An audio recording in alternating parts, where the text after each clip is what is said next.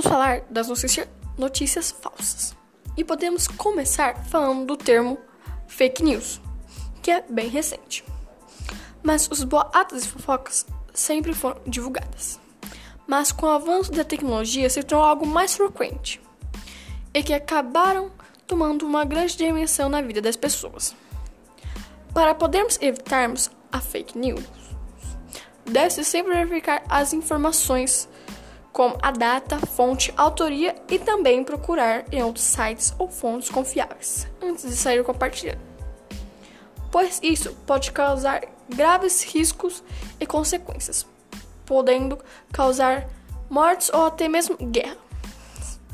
Por isso, desconfie.